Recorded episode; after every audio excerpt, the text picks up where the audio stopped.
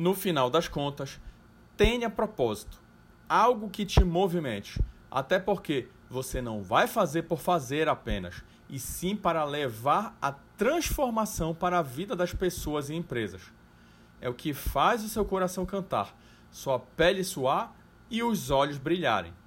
Sem propósito, sua empresa é uma alma penada.